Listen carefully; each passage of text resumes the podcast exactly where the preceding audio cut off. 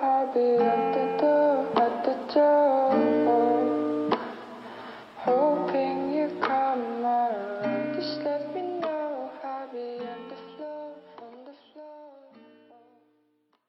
大家好，欢迎来到 Free Lab 出品的《一千零一自由职业对谈系列》。那我们这一期很荣幸的邀请到了二田，欢迎二田。嗯嗯，好啊。那播客正式开始之前，可以请二田简单介绍一下自己吗？呃哈喽，大家好，我是二田，目前是一名呃自由职业的撰稿人，然后编导，有时候也会接一些广告策划、活动策划的活儿，然后目前也在做即兴喜剧的表演。即兴喜剧的话，我倒是上个月啊，在上海看了一个即兴喜剧，还挺有意思。我我我接触即兴的那个途径其实也不是特别广，因为我最开始接触这个是因为我在一九年的时候在米未，就是奇葩说的那个公司待过一段时间，然后当时认识了一个朋友叫阿球，然后我不知道你有没有看，今年米未做了一个新的节目叫一年一度喜剧大赛。嗯，他是那里面的创作指导，然后其实刚好是在我认识他的那个阶段，他开始在北京这边，他以前也在上海做过即兴，然后他刚好在一九年那个阶段在北京这边做了一个即兴戏剧的厂牌叫闹即兴，然后因为跟他关系还不错，然后就觉得这个事情还挺有意思的，就开始慢慢接触啊，上课。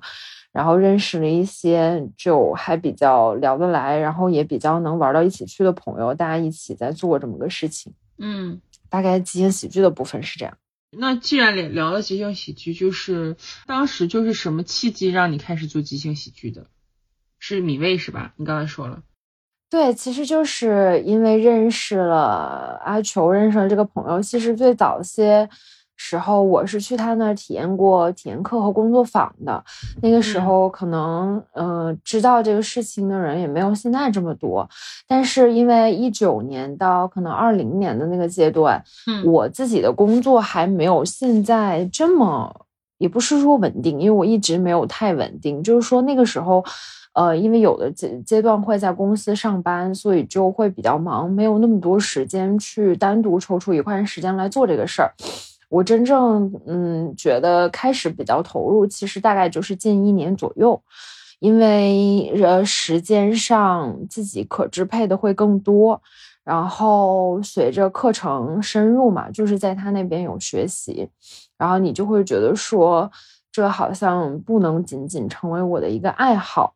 因为我性格是那种比较。争强好胜和有很强好奇心的性格，我就会觉得说，呃，我不太喜欢做什么事情都是仅仅是玩儿，就是我会想要看见一个领域厉害的人，就想要试试是不是自己也可以。变得和他至少是趋近吧，会有这样的想法，所以逐渐就投入起来了。然后跟你聊这个也挺巧的，是因为我上个月，呃，十月十三号的时候，就是我们有一个自己的团嘛，嗯，十月十三号在北京做了第一场专场的演出。我解释一下，这个专场的演出指的就是，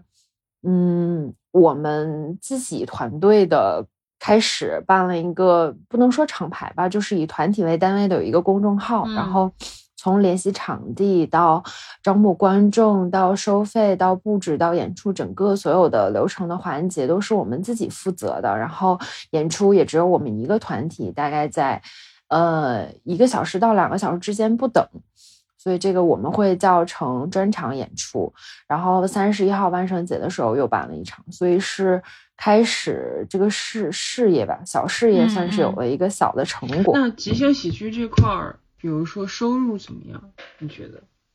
还是说你觉得会是只是说算是你的一个副业，还是说你会把它变成主业呢？未来？我觉得作为主业确实是挺难的，因为像我那个朋友，像阿球，包括我，呃，最近在另一个地方上课，有一个叫喜剧幼稚园的厂牌，包括玉米哥他们，就是呃，能全职做这件事情的人其实不多。他们有时候也会接一些类似于企业培训的，因为因为其实很多东西是共通的，就是会带大家一起放松。会接一些企业培训，包括呃上节目，然后做指导，会有这样类似的工作。那可能对于他们来讲，这个是一个比较成熟的体系。但对于绝大多数人而言，就像我的队友，他们很多人都是有自己的本职工作的。嗯嗯，很多人会把这个作为一个爱好或者是副业。嗯，那对于我们开始办演出而言，我觉得可以称之为我的副业了。嗯，这个副业的情况是这样，就是前期上课。人家老师教你肯定也是会收费的，但是这个费用我觉得是，嗯，正常工作了一两年的，在北京这样工作了一两年的人是可以承担的。如果你真的喜欢他的话，那我们开始办演出的话，大概一场演出一个人的票大概在八十一百左右吧，有的时候会酒水呃包含进去会稍微贵一点。呃，一场大概有三十到五十人不等，我们每个演员是能会分到一些收入的，但这个收入和我们的本职工作比起来，当然，嗯，就是很少很少。但是我们就觉得说，你有一个爱好，还有一群人，可能是你完全不认识的陌生人，来跟着你度过一个很冒险的奇妙的夜晚，这个事儿本身是挺让人开心的。嗯嗯嗯嗯。所以，嗯，对我，我感觉可能就是，那你觉得即兴喜剧未来它会就是有前景吗？那个钱是金钱的钱啊？我觉得很难，我可以跟大家简单介绍一下即兴喜剧。这这个你也可以放在，我觉得可以放在前面一点，因为可能大家不太知道这个东西是什么。嗯，因为呃，即兴喜剧简单来解释，就是我也不是专业的，但有一个很通俗的解释，就是我们大多数看到的话剧、呃电视节目和电影的演出，它都有一定的大纲和脚本。嗯嗯，是编剧和导演共同创作，然后演员按照一定的呃剧情的设定来演出的这样一个成果。嗯，但是即兴戏剧或者说即兴喜剧很有意思的一个点是，我们会有游戏规则，我们会有一些舞台上的格式，就是说。非常非常大和空空的结构，但实际它不会有任何的台词关系和一些情节上的预设。我们演员会呃非常即兴的在舞台上要一些建议，这些建议可能是一句话、一个词。或者是一个场景都有可能，这些建议是向观众现场去提问的。那我们拿到这个建议的话，会根据这个建议开始一场可能，呃，三到五分钟，再长一点十分钟，再长一点二十分钟以内的戏都有可能。所以整个是一个和观众共在，然后一起去探索今天晚上能发生什么。能有什么有意思的事儿？是这样的一个表演形式。嗯，我可以拿跟你来举个例子，就比如说，呃，我们万圣节那次演出，可能就会问你，那今天是一个万圣节的日子，我们来到了一个 party。如果我手里有一个南瓜，从南瓜里跑出了一个东西，你觉得这个东西是什么？嗯，我说吗？就对，你可以说呀，你可以随便说一个小丑。OK，然后，那你作为我们的观众，我我就会说谢谢小丑。我们会作为呃把小丑作为我们这场的开场建议，有可能是我和另一个演员，也有可能我是主持人，其他的演员来演。那作为小丑建议，我可以举几个例子，有可能我就会现场演一个小丑，我就会无实物的表演，我手里有一个球，我在那儿玩球。嗯，我的队友是我的观众，也有可能，嗯，我们在看一个电影是小丑。也有可能，我最开始想到了一个跟小丑相关的东西是帽子，我有可能嗯摆弄一个帽子开始，然后在过程当中，小丑有可能会出现，有可能不会出现，所以这个东西是非常非常随机的，但是要求我们，呃，拿到这个建议时候，呃，选择的大概就是很快速的一个反应，我不会在舞台上愣很很久来想一个很完美的戏，是不会这样的。嗯，可以跟大家简单介绍，大概就是这样。我看过那个嘛，然后我觉得就是你们真的很厉害，就真的特别厉害，就因为你们没有脚本，就不像脱口秀演员或者说什么什么演员就有脚本嘛，然后你们就必须立即。想出来，这个这个是之前也有一些培训嘛，虽然是，就比如说会想说，呃，是上课是会有的，嗯，上课是会有但但这个快速反应能力是比较强的吧？就有有的人就反应慢，可能没办法。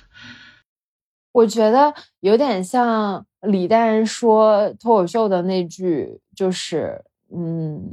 套在哪儿都能用的话，他说每个人都可以讲五分钟脱口秀。其实我们在演出的时候，很多时候也会叫观众上来互动。其实我觉得，呃，我就是教过我的老师，他会这么说。他说，其实，在即兴间只有一个，嗯，万变不离其宗的原则，叫 yes and。这个 yes and 翻译成中文就是是的，而且，呃，意思就是我们的演员要在舞台上。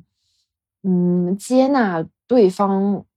接纳观众给的一切的东西。假如，呃，我不小心在舞台上摔倒了，那我可能要把这个摔倒当成我今天表演的一个礼物，把它容纳进我的角色。假如我不小心口误说了一个什么东西，我的队友要接住我的这个口误，把它变成我们合理的一个东西。甚至哪怕我作为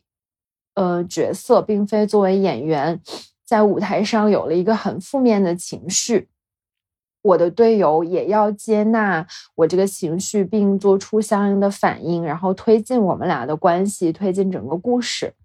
它不是编剧情的那种推进，而是我们会尽可能的让观众感受到。整个氛围，我们两个人之间，我是喜欢他，我是他的老公，我是他妈妈，呃，我是碰瓷儿的人，就是会有很多种无限的可能，但一一切的这些可能，基于的原则都是 yes and，我要接纳对方的想法，不要觉得对方是傻子，对方给我这个点子不好，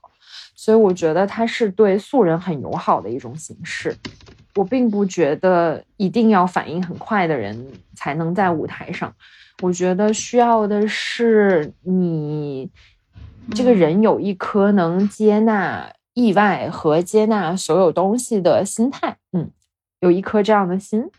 嗯嗯。那比如说成为即兴演员的这些你的同事吧，或者说一些小伙伴，你觉得他们的背景是怎么样的呢？就是什么背景都有吗？还是说可能更偏？以前学过一些艺术啊，或者说一些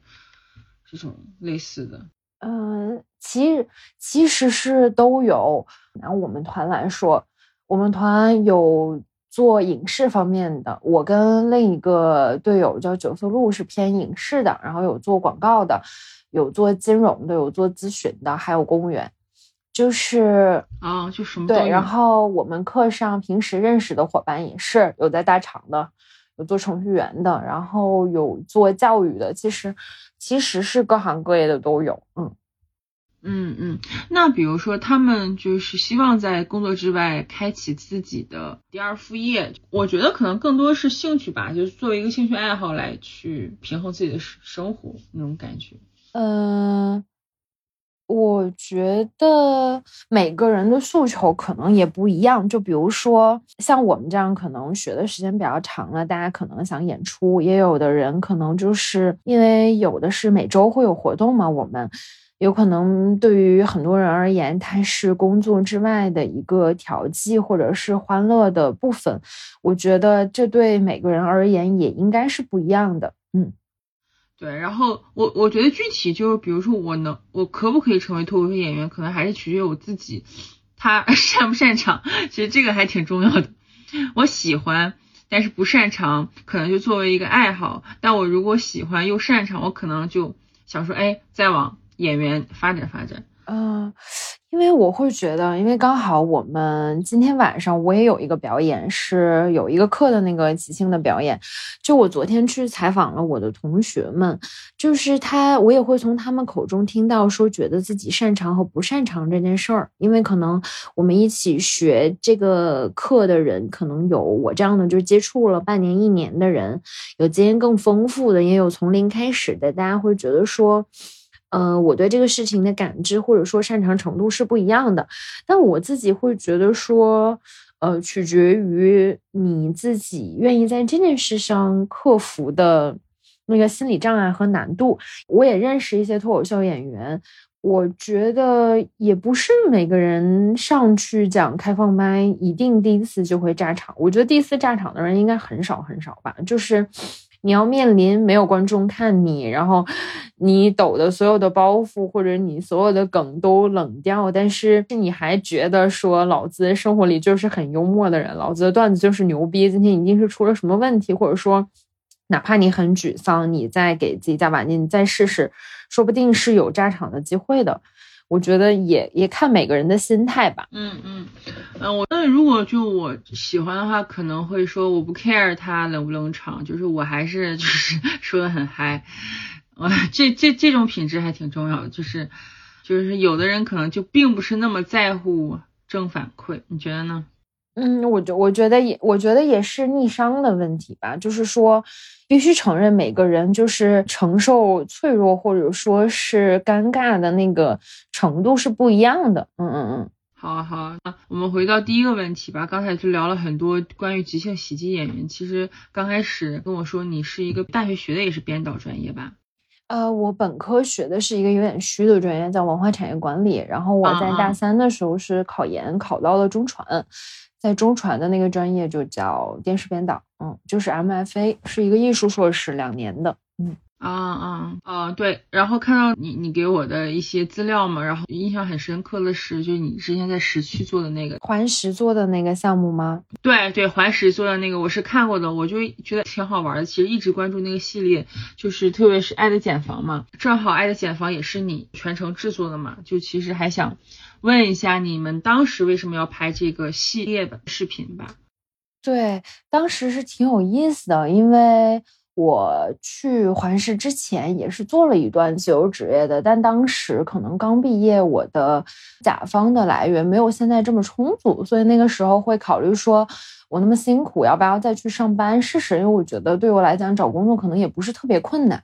嗯，然后当时特别巧，是因为。呃，环石就是在广告圈，大家应该都知道，环石还挺有名的。然后老金也挺有名的，我关注老金的那个账号，当时挺久了。然后是大学时候就关注的，特别有意思。他经常会发一些有的没的，就是好久不看。然后我点进去看，我发现他有一条说。大概的意思是说招募五 G 时代的内容创作者，然后我刚好看里面有一个编导的岗位，我就去面试了。面试的时候和我当时的 leader 聊，说他们要做一个全新的实验类的栏目，然后整体聊下来会有一些细节就不多说了，但我就觉得这是一个新的尝试，而且我是想法蛮多，而且也很喜欢尝试。呃，新东西的人，因为我是白羊座，就是还挺风风火火的。然后去了之后，跟的第一个项目叫失眠巴士旅馆，然后第二个项目叫爱的茧房。失眠巴士旅馆是当时另一个同事策划的，然后我负责了部分的执行。然后爱的茧房其实从最开始的创意到。因为因为是创业创业算环石内部的创业团队，所以就是资金非常非常拮据，然后人手也非常非常不够，所以几乎整个项目的那个东西都是我负责的。当然，我上面有一个 leader，他来监管所有的一切。呃，我是因为我是做综艺出来的嘛，所以我是按照综艺的标准在做这个小项目的。它虽然周期就是一个月。但是因为这个节目的设置是我当时在北京找了四对有问题、关系出现问题的情侣嘛，请他们在我们搭的那个空间内做二十五分钟的对视。这个源头首先是因为我和我当时的 leader 对对视这个东西都很喜欢，因为我们觉得在现在一个都市的环境下，其实很多人的眼神和情感的连接是断掉的。所以也会出现我身边人，可能我跟他生活了几年，他每天就在我的枕边，但是我并没有很久的注视过他，我们可能很久就在玩手机。然后另外一个源头是我忘了是哪个国家的两个艺术家，就是很有名的那两个艺术家做了那个深情的那个对视，是乌雷吗？我记不清了。然后那个东西你能感受到其中的能量。然后他们原版是四分钟，我们想了很久要做一个，呃，那么长时间的对视，就是也带着实验的性质，因为我们觉得可能四分钟是一个比较好忍耐的时间段。对对，呃，因为我们在前期面试的时候，面试至少有大几十对儿的情侣吧，就是打电话线上线下的都有。就是他们有的会有一方不愿意，或者说最终有一些没有办法出镜，就是因为可能这不是一个对所有人都友好的时长。嗯嗯嗯，因为要求我们的规则设置是在我们的那个空间里，他们要不能进行肢体触碰，不能说话，在这二十五分钟里。这个实验的前后，我会对他们进行采访。这个采访是第二次了，在前采之后，基于我对他们的了解，会问一些关于他们关系现在处于什么阶段，帮他们回忆一些彼此初相识的时候的一些场景或者是故事。然后这个策划也很有意思，就是其实我们每次就是像广告一样要有一个概念嘛。其实减房这个是在我们的 DDL 前一天。呃，我突然想起来，然后我 leader，然后大家还觉得不错，是因为我也想到了那个最原始的信息茧房，是一个传播学里面的概念，就是大家很封闭的在一个空间内，然后可能接触不到一个信息，我脑子里会有这样一个画面，所以最终招募的公号里，我们写的也是。有的时候，一段关系也像给彼此营造了一个茧房那样，我们在其中的这个茧房的意思，有可能是我们屏蔽掉了很多外界的，甚至是自己原本应该观察到的信息，也有一部分是我们可能处在一个并不那么健康和舒展的关系的状态里，无法伸展自己，像作茧自缚。所以它也有一定的双关的含义，然后也是因为，就我不知道后面大家能不能看到我们那个片子和当时的置景，就是也是因为我们当时的经费非常有限，又想到了减房的这样一个概念，我们就在淘宝上买了非常多就很便宜的那种，呃白色的纱幔，然后在我们隔壁的一个毛坯房里，我们的摄影师跟我们一起搭了一个纯白色的。呃，半封闭的空间里面放了两把淘宝买的白色的椅子，然后地上铺上了白纸，让他们在那个空间里进行无干扰的二十五分钟的对视。嗯，大概是这样。好啊，好，还挺不容易的，就感觉就是像是你自己从零到一把这个项目完成。呃，当然会有一些同事，因为我们当时有个制片，嗯，对，有，然后有另一个编导，然后但这个呃主要的部分是我来吧，然后后面也有一些剪辑的同事，就是肯定大家是群策群力，不只是我一个人嘛，嗯嗯嗯。啊，他是即将分手的吗？就是关系出现问题的吗？还是说，因为我我也是按照综艺的逻辑来做这件事情，就是我既然选择了这四对儿，这四对儿呃的关系的阶段，或者说他们的问题，我一定会选择的不一样。就是说白了，是我要在那个，我不会预设他们是什么，但是来了我就知道哦，这个人的两个人的类型和那两个人是天差地别的。最终我们选择的四对儿，我凭印象感受一下，有一对儿是，嗯，最出圈的那对儿是，其实这两个人是认识很多年，是同学，然后分分合合。也很很久，他们是有孩子但没有结婚。嗯，其实我能感受到女生是，嗯，在录节目的时候还非常爱那个男生，但那个男生对那个女生已经没有感情了。因为我是一个很感性的人，因为呃，采访这段的时候我是哭了的，因为我觉得。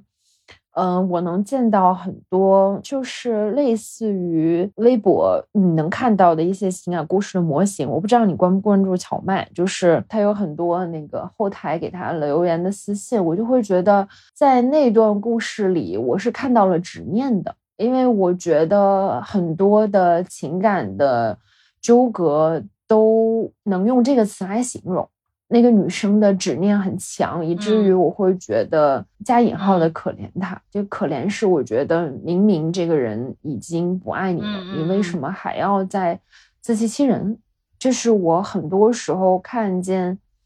一段关系，觉得我身为旁人很无力的地方，就是呃当局者迷嘛，他。没有那个能量去把自己拔出这段关系，他依然相信对面那个人对他还有一些些可能。尽管对面那个人给他的回应都是非常冷淡，但哪怕有一丝丝希望，他都会把那个解读成他是不是还爱我呢？那那刚开始和二十五分之后会有什么区别吗？比如说刚开始跟他呀。就非常非常就想接吻，那比如说等到二十五分钟之后呢？他们会他们会拥抱，但没还是没有接吻的，有有拥抱，然后因为那个接吻的劲儿已经过了，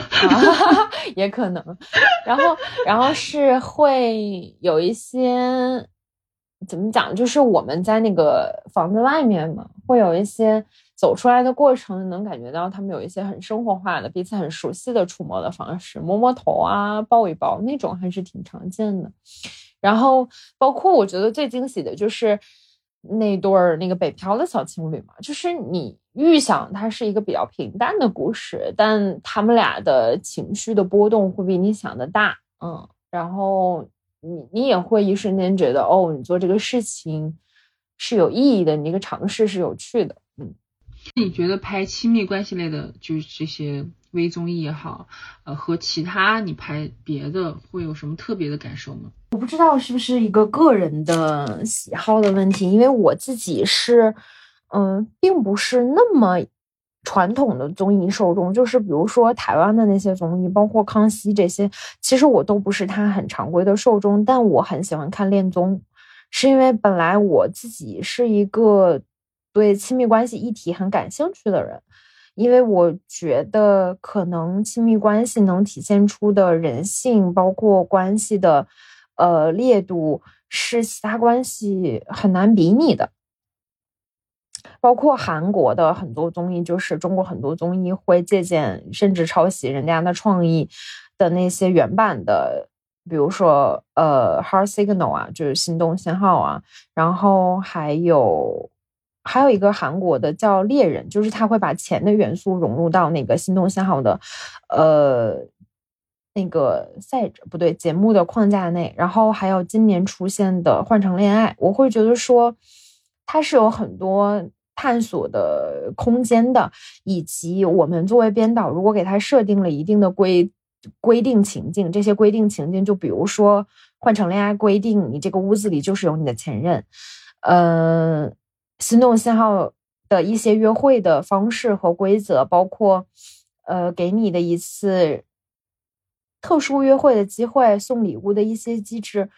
它都一定能激发人性的一些反应。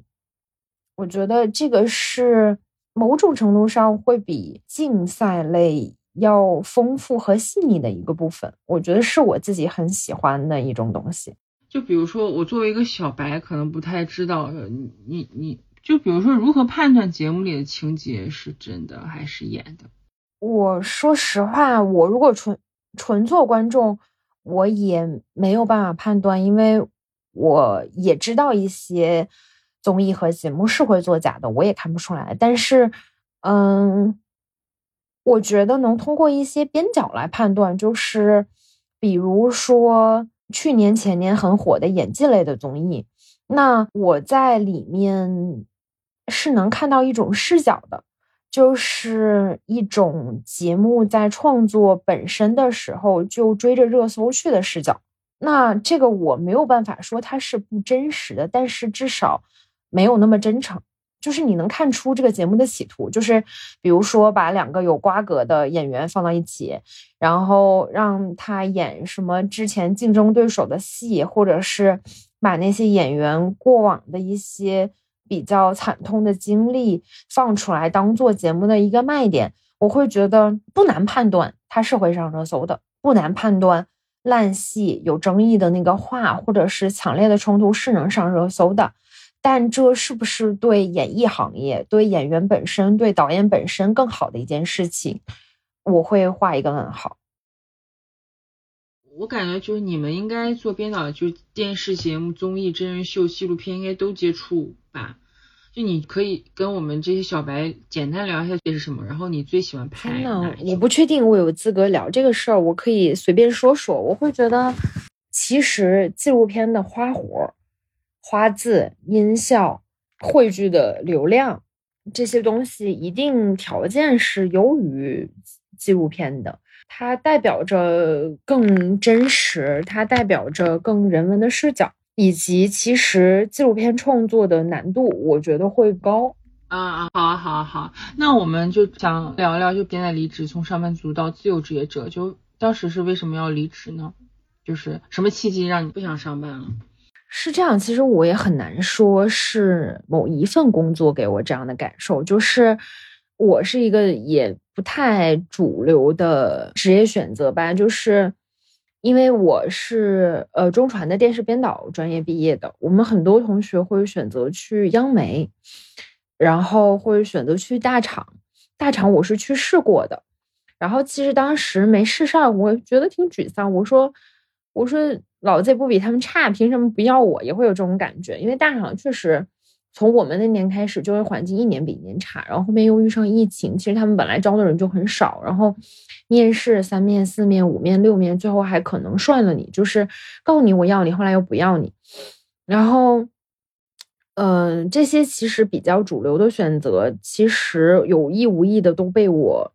屏蔽在外了，是因为。我觉得我很小就知道我是一个什么样性格的人，在工作了一段时间之后，我更能清楚的认识到，我不太是适合在职场待的人。有几个原因，因为我其实毕业两年半了，我真正在三家公司入职上班过，但我没有在任何一家公司待超过半年，一共上班的时间团起来才一年。就我会觉得。我性格里是有很强的自主意识和反权威的倾向的。我还因为你要跟我聊这个事儿，我还特意想了一下，我也很难想到这个性格的来源是什么。但我觉得任何公司对我来讲，它都有它的可以学习借鉴的地方，但同时也有我很难忍耐的部分。就比如说，我很难忍耐无效的沟通和无效的开会。但这种情况其实，在职场当中还是挺普遍的。比如说，我很难忍受，因为他年龄比我大，因为他职位比我高，就必须听他的。是我没有针对任何一个领导或任何一个公司，但我觉得这件事儿，它不是我的行为准则和行为逻辑，因为我本身也是。嗯，说在这方面吃过亏，但大多数还是好处吧。就是我觉得我不是一个怯场的小孩儿，因为说实话，在这个行业，二十六岁怎么说也不算是一个很资深的年龄。但我觉得我不会因为他今天是一个很牛逼的导演，是一个很有地位、有影响力的人，我就会对他一个我不认同的观点点头。这个是我没有办法做到的事情，所以我在职场还挺痛苦的，很多时候。另一方面，是因为我想做的事情太多了。就像我跟你介绍的时候，我说我也可以做编导，我可以做稿子，就是做记者，然后我也可以做广告策划。我现在甚至还在做即兴喜剧。我会觉得没有一份工作能允许我同时做这么多事情，而且可能我们这种比较外放性格的人，不去见见朋友，不去逛逛街、看看电影也太难受了吧？但是上班对我来讲，就意味着，尤其在传媒行业，就意味着你今天晚上约了你朋友八点在大悦城见面，七点半的时候你的领导告诉你要加班，你今天就是去不了，这可太难受了吧？就是种种原因吧，种种原因。嗯嗯，其实现在很多九零九五后年轻人，就他们是追求自我、追求自由，他们不喜欢被束缚。这这其实是九零后、九五后这代人的很很多人都拥有这样的性格，因他们就是追求表达自我，我们就是。追求自我价值的最大化嘛，而且而且我觉得，就比如说我们自己在公司里，然后可能只能做这么一个，就类似于螺丝钉。但是如果不在公司里，我们可以做很多事情，就类似于做一个斜杠青年嘛。我们更加追求自我意识的表达。对，我会觉得可能现在还比较小众，但可能慢慢会越来越多起来吧。因为我也认识很多。不同领艺术领域的朋友，然后你能感受到这些选择自由职业的人，你们天然会有一些共性在，然后大家的连接也会很快。嗯，其实我觉得自由职业现在的就是呃概念就是更宽泛了，就很多自自媒体博主啊，或做自媒体的小红书博主，他们也会称为自己是自由职业，因为都是一个人嘛，类似于一个人一个公司的感觉，也是自由职业。比如现在很多。我们采访很多之前的一些职业，做人生教练的呀，做什么心理咨询师的，他们也可以做。觉得他们也会说自己是自由职业者。那自由职业者现在就其实还挺多的，有的有的其实门槛还是挺低的，只要你想表达，只要你就是有一些想输出的东西都可以的。对，哎，比如说现在收入，你觉得跟之前上班有什么变化吗？就你觉得会多了还是少了？我就不问具体的数字，是啊，没事没事，实际是，呃，我辞职的时候其实没有想太多，但呃，辞职之后的收入是比我预想的多的，就是我可能十一月现在是十一月嘛，我有机会跟你聊，就是我九月和十月忙到崩溃，就是。因为我自己其实有时候也比较贪心，然后加上现在在一个起步和发展比较快的阶段，就会觉得哦，这个机会挺好，那个机会也挺好的，找上来就都想干一干，有时候就会搞得自己很累。呃，我是上一份工作不是新日向嘛，正常在新日向的工作是同龄人的正常收入，然后离开了之后，我需要自己交社保，呃，但整体的收入其实是比在新日向多一些的，多几 K 吧，多几 K，然后。但我会觉得说它不是特别稳定，就是我一个月可能比之前多一万，但十一月我如果想歇呢，我可能半个月就不干活也可以。我觉得，嗯，这个也是比较好的，就是我在我自己财政情况舒服的前提下，是可以安排自己的工作节奏的。整体是比之前多了的，因为做的事情多。所以你的收入结构，就比如说你是写稿。呃，你可以说一下收入的大概几个啊部分吗？其实我会把呃写稿、做广告文案策划放到一起吧。呃呃，就是文字类的输出，大多文字类的输出占一半，编导类的占一半，大概是这样。嗯，你在这个行业，在性别就性别方面，就是职场性别方面有一些歧视吗？就比如说，好像有吗？你觉得？啊。有有的，但我觉得是这样，就是两个层面。一，它一定是有的，就比如说做大电影，或者是尤其是电影电视剧剧组，它一定会有一些重男轻女的倾向，因为男导演太多，摄像老师、现场的所有的呃工种大多都是男的多，然后而且就会有一些很封建迷信的。说法我会非常讨厌，就比如说女的不能做器材箱，做了会霉运什么这种，就是我听见这种话，我就会想骂街，我就想这是什么？就是你会有非常偶尔的这样的时候，然后我就会觉得，而且有的时候传递出这种思想的人并不一定是男的，如果她是女的，我会更生气，我就觉得你是一个女的，你为什么要信这些东西？然后，但我觉得另一个层面来讲，我自身受到这样的伤害并不多，是因为我的性格比较强势。嗯，我不是会随意发火的人，但一定是遇到我的原则性问题，我不会管你是谁，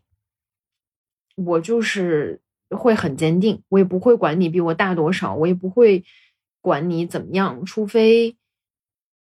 你是我的甲方，有些需求我必须满足你，但是我对甲方也不是说那种，嗯，你说啥我都干，我说有的底线的事情我是干不了的，也会有这种情况，所以我会觉得，嗯，我自己面临这样的情况并不是很多。比如说你的客户的话，现在就是从你工作的时候积累资源来的吧？比如说你之前你说学生刚毕业的时候客户资源不是很多，但是你现在应该就是因为你工作了一段时间。对，我觉得是，就是一个循环，也可能水到渠成吧。我确实也没想到我今年的活儿会是这个量，因为，嗯，一方面我觉得我是性格上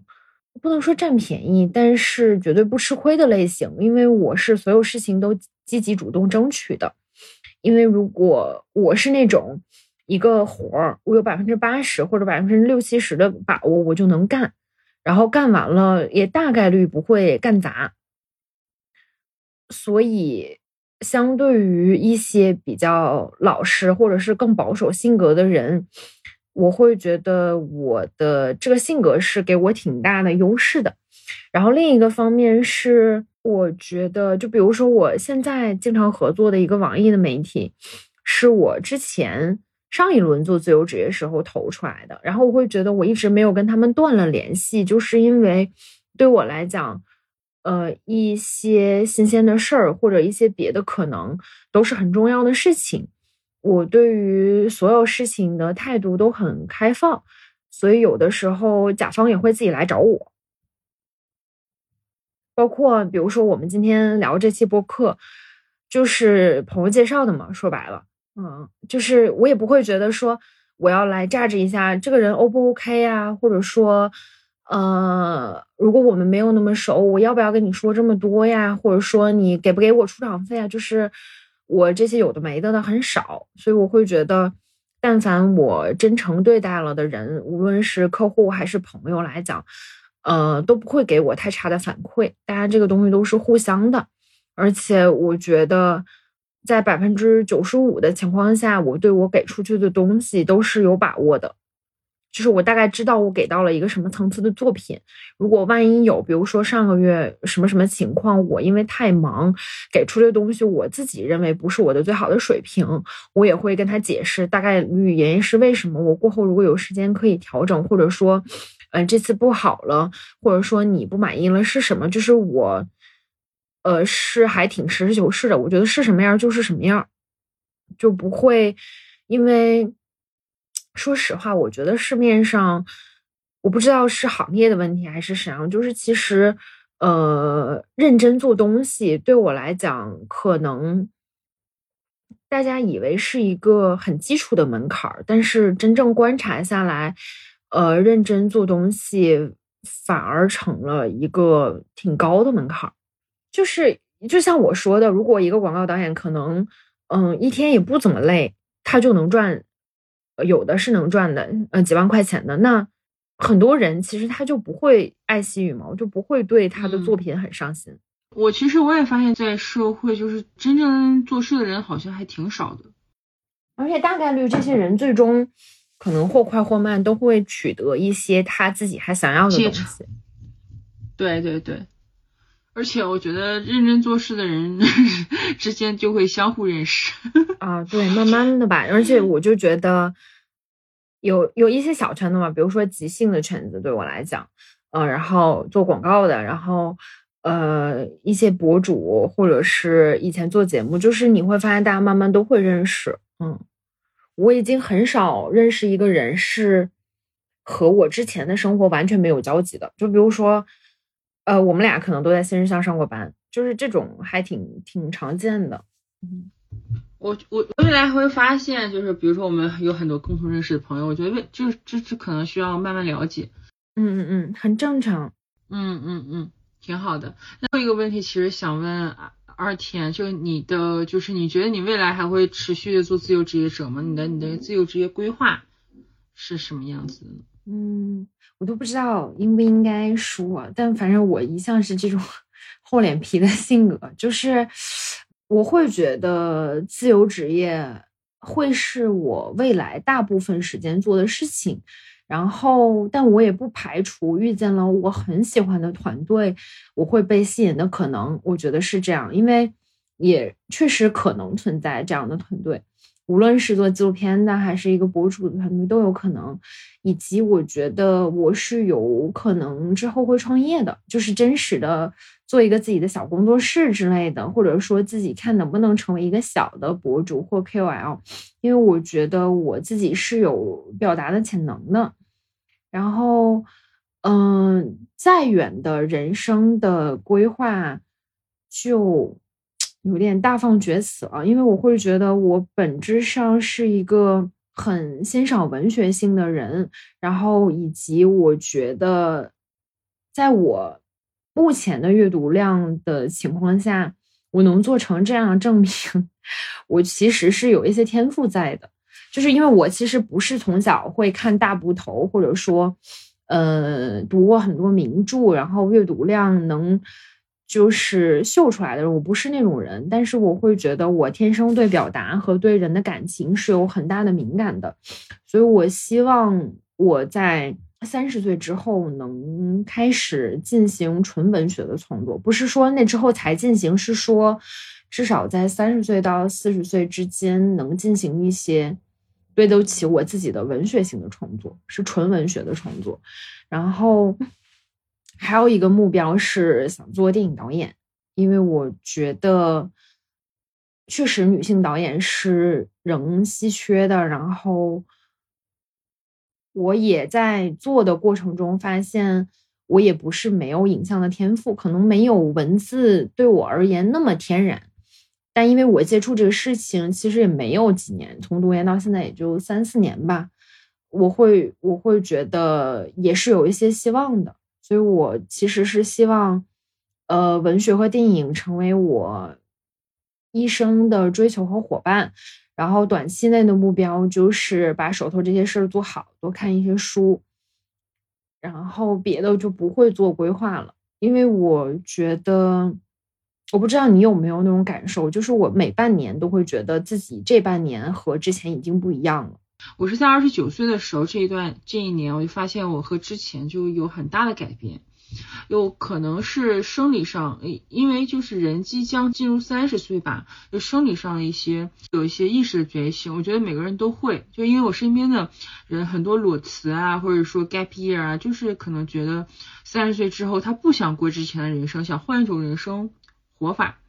都是有，就感觉女性意识的崛起，然后还有就觉得自己活得更自大了。我觉得我在二十九岁之前还是对社会啊、对世界有些迷茫和焦虑，但我感觉我在二十九岁之后，有接近三十岁这段，就感觉就很很相对来说比较自洽，对，就就相对来说自在自如，就就还挺好的，状态还不错，嗯，就也没有说感觉就没物欲那么强了。我我不知道为什么，可能就没有二十六岁的时候。我二十六岁的时候，呃，也在北京。我当时物欲很强，就是很想，好胜心也很强。但是反而现在就就佛系了，真的就佛系了，就还好，就大家就 go with flow 就好了，顺其自然就好，没有那么雄心壮志了。对，就是自在就好。我不知道你有没有这样的感受，因为我会觉得老天爷对我很好，就是我觉得。我所有的工作的经历，无论是米味、新人像、环石，包括现在认识的博主，就是都是以前我在远处看着他们，然后有一天我成为他们身边的人，甚至我发现，哦，我说我要跑了，就是就是包括我的很多一些事业上小的感受，就比如说一个很小的 tips。就也不是很，就一个很小的事件，就是我特别喜欢戴锦华，所有喜欢电影的人肯定都会很喜欢戴锦华，尤其是女性。然后今年就有一个活儿砸到我头上，让我去采访戴锦华，就是我会觉得，嗯，世界对我太好了，因为所有我期望的东西都比我更早期望的来到了我身上，所以我不会做那些硬性的规划。嗯，计划可能没有变化快，对，计划赶不上变化变化，对，嗯，好啊，好啊。好，非常感谢二田的这么真诚的分享，那这期播客我们就结束吧，谢谢二田。下期再见，拜拜拜拜。